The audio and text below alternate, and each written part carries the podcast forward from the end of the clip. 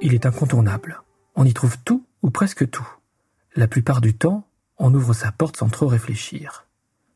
Le supermarché nous sauve souvent la vie avec ses étalages copieusement garnis. Moi, je suis bien content de pouvoir y trouver des paquets de coquillettes, ou des penne, ce sont mes pâtes préférées, mais aussi des plats tout préparés, ou encore de petits biscuits qui me font les yeux doux. Surtout ceux avec une plaque de chocolat sur le dessus. Mais bon, le Nutri-Score de mon goûter favori est franchement catastrophique. Il est noté E, la plus mauvaise note possible.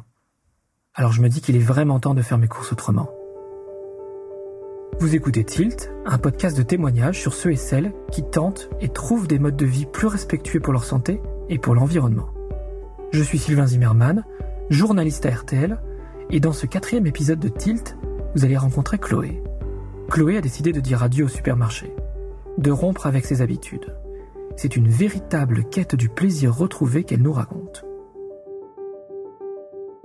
Quand on sort de la grande distribution, qu'on revient vers un mode de consommation qui est basé sur un échange humain, où on dit bonjour, où on prend des nouvelles de la personne qui a produit ses légumes, euh, où on connaît la personne qui a produit les œufs qu'on achète, quand on revient à cette façon d'échanger, tout ce que le supermarché nous offre n'est pas du tout indispensable.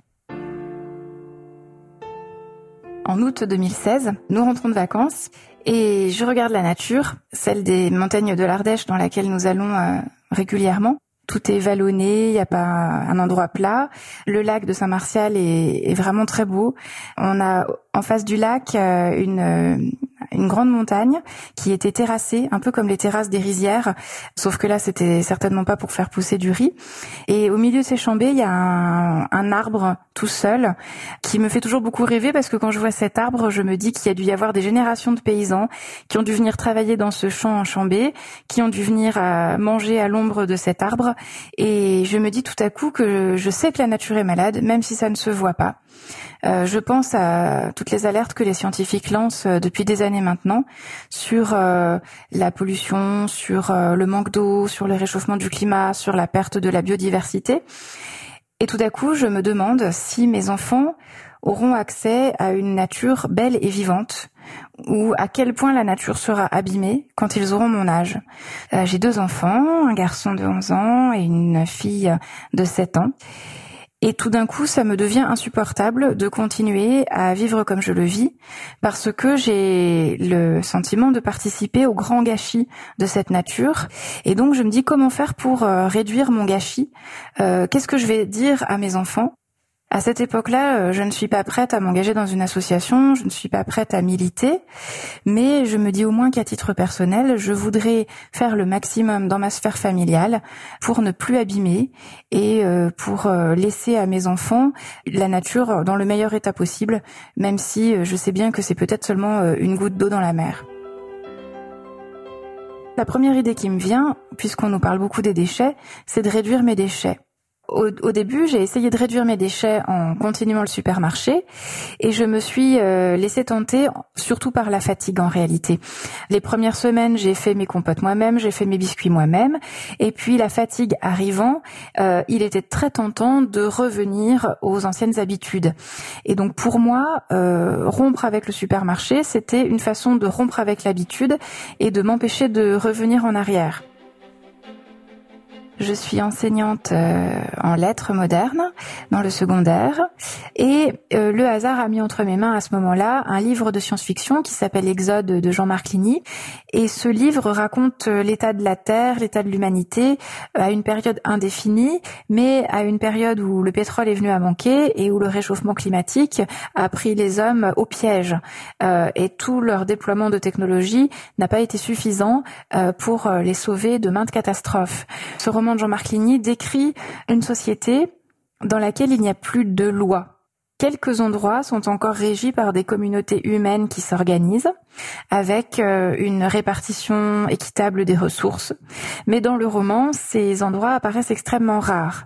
Et les personnages sont contraints le plus souvent d'errer euh, étant dans des endroits invivables, ils essayent tous de, changer d'endroit, euh, souvent en montant plutôt vers le nord, pour euh, trouver davantage d'alimentation, pour trouver un peu de sécurité. Et en lisant ce livre, je me suis vraiment projetée dans les personnages, je me suis vraiment identifiée à eux et je me suis vue avec mes enfants dans une telle dans une dans une telle circonstance, enfin dans, une telle situation. Et euh, à ce moment-là est née pour moi l'intuition que l'échéance n'était peut-être pas si lointaine et qu'il y avait véritablement urgence. Et ma motivation pour euh, pour quitter la grande surface est revenue au grand galop à ce moment-là. Et je me suis mise à réfléchir davantage aussi à ce qu'impliquait chacun de mes actes d'achat. Après avoir lu euh, Jean-Marc Ligny, j'ai vraiment pris la décision d'arrêter de fréquenter le, supermarché. Où je voulais avoir au moins une chose à dire à mes enfants. Euh, je me disais, dans quelques années, mes enfants vont me demander euh, qu'est-ce que tu as fait toi pour pour empêcher ça? Et bien sûr, je vais pas leur dire que j'ai empêché grand chose, mais au moins je pourrais leur dire que j'ai refusé de continuer à participer à un système néfaste. Je ne suis pas allée faire euh, mes courses dans un supermarché depuis le 1er décembre 2016 pour ce qui est de l'approvisionnement de toute la semaine. Ensuite, il est difficile de rompre avec euh, les habitudes qu'on a et il faut du temps pour trouver toutes les solutions de remplacement. Donc, pendant les six premiers mois, il nous est arrivé de fréquenter le supermarché occasionnellement pour un dépannage. Le supermarché nous a habitués à trouver de tout à n'importe quelle heure, même le dimanche. Euh, donc euh, j'avais l'habitude, s'il me manquait quelque chose euh, le dimanche matin, de faire un saut au supermarché du coin de la rue. Et ça, c'est une habitude qui a mis du temps à, se dissiper, quelques mois. Euh, ensuite, par exemple, pour être honnête, quand nous avons déménagé, euh, la semaine du déménagement, euh, mon mari est allé acheter un certain nombre de choses au supermarché parce que nous ne connaissions pas notre nouvelle ville et qu'il nous fallait un petit peu de temps pour repérer les nouveaux endroits où nous approvisionner. Pour se passer du supermarché, il existe beaucoup de solutions différentes. La première à laquelle euh, je pense quand je décide de m'arrêter, c'est de faire le marché. Donc à cette époque-là, j'habite à Lyon et je fais le marché sur le quai aux gagneurs en essayant de choisir, euh, si possible, les producteurs euh, qui me paraissent euh, être vraiment des paysans. On voit assez rapidement quand on fait le marché la différence entre les personnes qui achètent au marché de gros et qui revendent et les personnes qui sont des producteurs. La deuxième chose que je fais, c'est que je m'inscris dans une AMAP. AMAP, ça signifie Association pour le maintien de l'agriculture paysanne.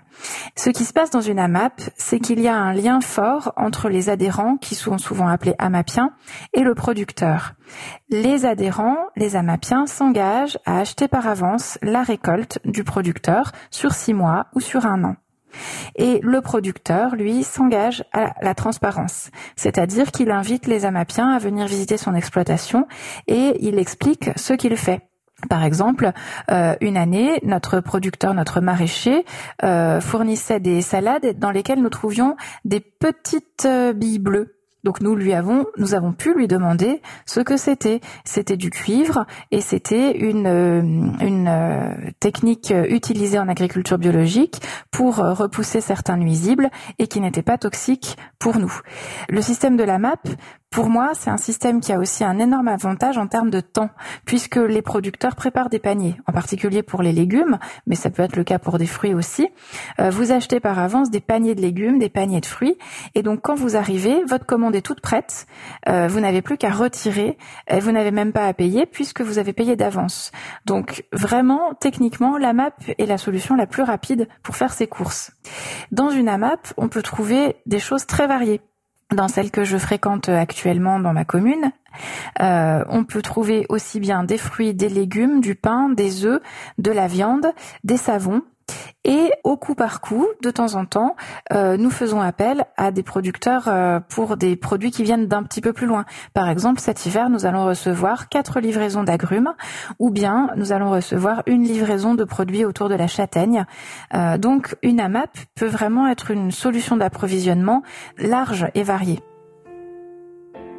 Les AMAP sont plus écologiques que le supermarché parce que, par nécessité, les produits vont beaucoup moins voyager. Quand j'habitais Lyon, euh, le producteur qui habitait le plus loin venait euh, de 90 km.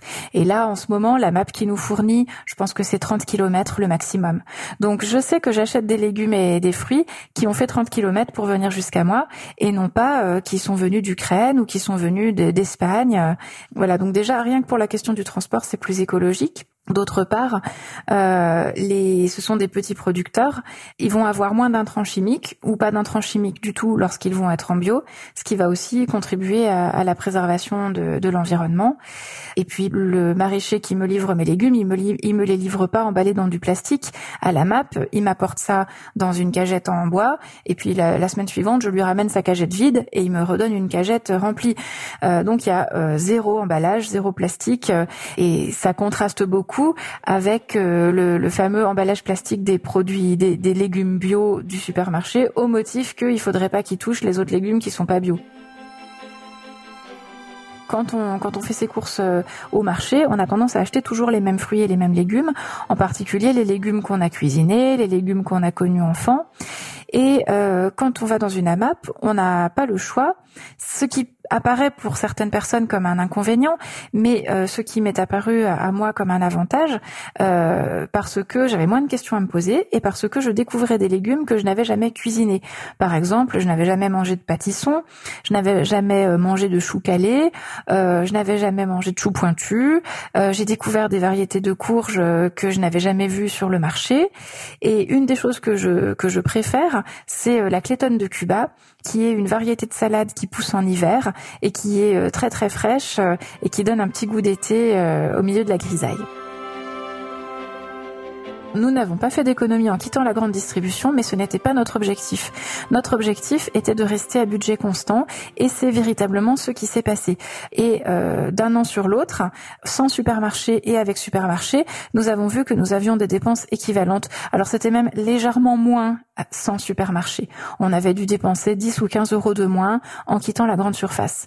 Il y a des gens qui veulent quitter la grande surface pour dépenser moins. Parfois, j'ai rencontré des gens qui me disent je ne veux plus aller au supermarché parce que le supermarché est trop cher pour moi et ça existe aussi. Et il est vrai que les circuits courts permettent de faire des économies parce qu'il n'y a pas d'intermédiaire. Donc on paye directement le producteur et on ne paye plus les intermédiaires qui sont parfois un, deux ou plus.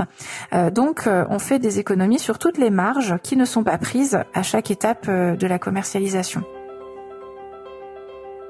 Arrêter le supermarché, ça veut dire aussi arrêter de manger des aliments transformés. Et ça signifie donc cuisiner soi-même.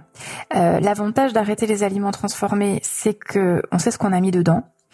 Mais prendre le temps de cuisiner, ça peut apparaître comme un problème pour euh, une partie d'entre nous. Euh, on est très nombreux et nombreuses à travailler. Et même quand on ne travaille pas d'ailleurs, prendre le temps de cuisiner, c'est vraiment euh, quelque chose qui euh, qui est important dans une journée, qui, qui représente euh, quelque chose de, de, non négligeable. Pour pour ma part, la solution que j'ai trouvée pour gérer ce temps supplémentaire, enfin il y a eu plusieurs solutions. la première, ça a été de m'assurer que j'avais l'adhésion de ma famille et que mon époux était prêt à me suivre, c'est-à-dire aussi à compenser en prenant en charge par exemple d'autres tâches que que je n'allais plus faire. Moi, je suis très féministe et, je ne voudrais pas euh, que ma démarche soit interprétée comme un retour en arrière. Euh, les hommes aussi peuvent cuisiner, les hommes cuisinent très bien. D'ailleurs, quand on regarde les chefs étoilés, comme par hasard, ce sont tous des hommes, parce que là où il y a du prestige, les hommes sont toujours bien mieux placés. Euh, donc, euh, il faut euh, encourager les hommes, soit à aider en cuisine, soit à faire d'autres choses, à s'occuper des enfants ou à faire autre chose dans la maison si c'est la, la, femme qui cuisine. Mais il faut effectivement que toute la famille soit partie prenante du projet. La deuxième solution que j'ai trouvée, ça a été de ritualiser, de fixer des moments dans l'emploi du temps. Par exemple, je consacrais mon mercredi après-midi, enfin une partie, une heure de mon mercredi après-midi, à faire des gâteaux avec ma fille, à faire des biscuits. Et euh, on avait passé comme contrat qu'il fallait que ma fille participe, euh, ce qui était aussi l'occasion de passer un bon moment avec elle. Euh, les enfants, souvent mon fils finissait par se finit par se joindre à nous, et euh, les enfants euh, aiment bien personnaliser leurs biscuits, euh, choisir la forme qu'ils vont leur donner, rajouter un raisin sec ou un petit morceau de chocolat par dessus. Donc il faut que le moment de cuisine soit un moment de plaisir, parce que puisque ça va prendre plus de temps, il faut que ce temps soit un temps agréable. Il faut pas qu'on ait l'impression de perdre son temps. Il faut pas qu'on ait l'impression que ce soit une corvée. Et en l'occurrence, faire des biscuits avec les enfants, c'est un vrai moment euh, de partage euh, avec eux. Une autre façon de ritualiser, ça peut être euh, de cuisiner des grosses quantités à certains moments. Par exemple, je sais que le dimanche soir, j'ai du temps pour cuisiner, donc je cuisine une grosse quantité le dimanche et je vais utiliser pour le lundi soir les restes du dimanche soir parce que le lundi soir, je n'ai pas du tout le temps de faire la cuisine. Moi, je connais aussi une famille où chaque repas du week-end est cuisiné en double double quantité pour le samedi midi, le samedi soir et même chose le dimanche. Ce qui fait qu'il y a pour toute la famille quatre repas d'avance qui correspondent au lundi soir, mardi soir, mercredi soir, jeudi soir. Une troisième solution peut consister aussi à alléger certains repas. Par exemple, chez nous, c'est crêpes le vendredi, puisque le vendredi, on est un peu fatigué, on n'a pas envie de passer longtemps à cuisiner, on fait une pâte à crêpes, chacun met ce qu'il veut sur ses crêpes, et c'est un moment festif, et euh, on a on a mangé quelque chose qui est fait maison, sans pour autant que ça nous ait pris du temps. La cuisine, ça doit être un temps de plaisir. Euh, j'ai découvert à titre personnel que j'aimais cuisiner alors que je pensais ne pas aimer ça. Parce que dans ma culture familiale, la cuisine était réservée au moment de fête et que pour le quotidien, mes parents, ma mère estimaient que euh, on n'avait pas le temps de cuisiner. Et en fait, euh, je me suis aperçue que c'était aussi un moment de détente. C'est-à-dire que on peut faire le choix euh, à 18h30 ou 19h, au lieu de répondre au énième mail pour le travail, on peut décider de, couper, de se déconnecter, de mettre de la bonne musique et d'éplucher ses légumes et de faire sa tarte. Et euh, on est déjà content parce que on sait qu'on va se régaler, qu'on va avoir le résultat immédiat de ce qu'on est en train de faire, qu'on va satisfaire toute la famille et surtout que on a pris un temps pour soi aussi. Et quand je me suis mise à cuisiner un peu tous les soirs, euh, je me suis mise aussi à écouter de la musique, à réécouter des d'anciennes musiques que j'aimais beaucoup et à découvrir de nouvelles musiques euh, actuelles euh, que je ne serais pas allée découvrir si je ne m'étais pas simplement assise dans ma cuisine en prenant mon temps. Je consacre en moyenne une heure par jour à la cuisine le soir en semaine et peut-être un peu plus le week-end, mais pas, forcément beaucoup plus parce que je ne cuisine pas chaque repas en réalité. Une fois qu'on est dans la cuisine, si on prend un peu euh, l'habitude de, gérer deux ou trois choses en même temps, on peut euh, rentabiliser ce moment de cuisine pour euh, pour avoir produit plusieurs plats ou plusieurs yaourts, compotes, biscuits. Enfin, on peut on peut s'organiser pour pour tout faire à un même moment. Donc une heure par jour, ça me paraît une moyenne représentative de, de ce que je fais. Personnellement, avec le travail que j'ai, euh, je peux rentrer assez tôt à la maison, cuisiner en tout début de soirée, manger à une heure raisonnable et me remettre à travailler euh, plus tard quand les enfants sont couchés. Euh, mais par exemple, ma sœur qui travaille beaucoup plus tard, qui rentre beaucoup plus tard de son travail, va cuisiner essentiellement le week-end et elle va faire la quantité double pour chaque repas. Euh, ce qui va faire qu'elle va congeler ce qu'elle a, préparé pendant le week-end, et chaque soir de semaine, elle aura un plat euh, qui est déjà prêt puisqu'elle l'a cuisiné pendant le week-end. Autrefois, euh, j'achetais les pâtes à tarte euh, toutes faites. Maintenant, j'ai découvert qu'en réalité, c'est pas si long de faire euh, une pâte. Il y a plusieurs façons de faire des pâtes. On peut y mettre longtemps en coupant le beurre en petits dés, ou on peut gagner du temps en faisant fondre le beurre un peu plus vite. On peut laisser reposer, mais en fait, la pâte ne sera pas ratée si on laisse pas reposer plus on cuisine et plus on devient inventif, plus on teste et plus on sait ce qui marche en fait. Une autre chose que je fais moi-même, les yaourts aussi. Alors ça, je pensais pas un jour me mettre à faire mes yaourts. Euh, je ne voulais surtout pas acheter de yaourtière, euh, donc je pensais que je ne ferais jamais mes yaourts.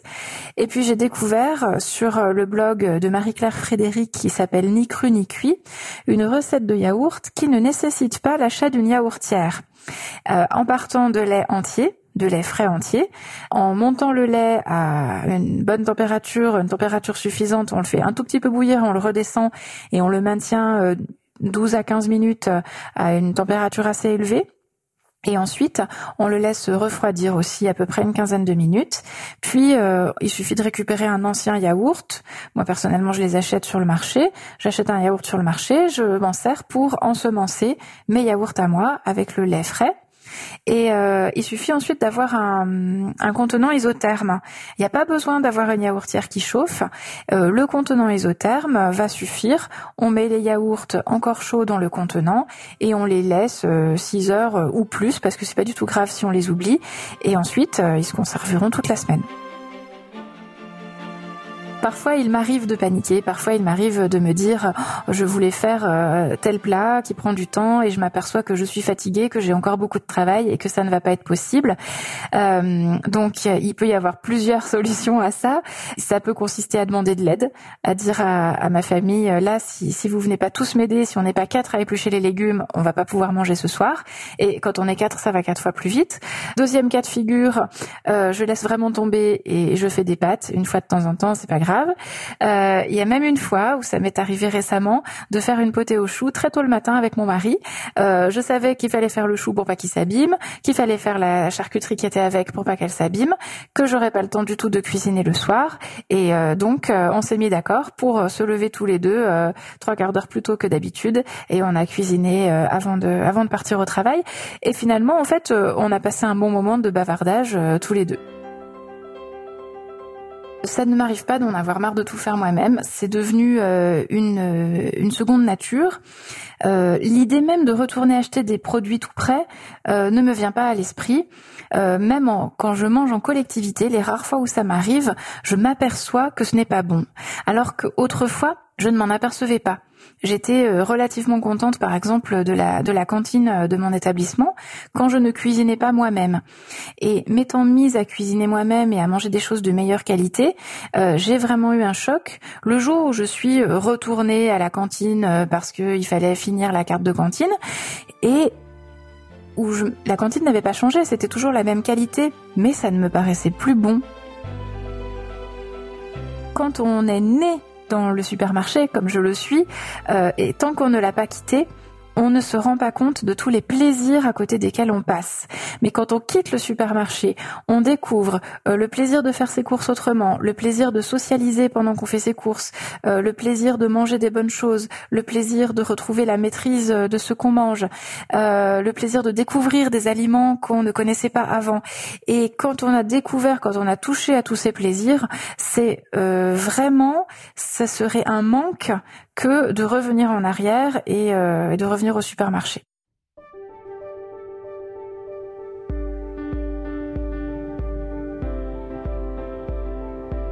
Vous venez d'écouter le quatrième épisode de Tilt, un podcast d'histoire vraie sur des modes de vie plus responsables, plus en accord avec l'environnement. Vous pouvez retrouver tous les épisodes de ce podcast sur rtl.fr et sur toutes vos plateformes favorites. À très vite!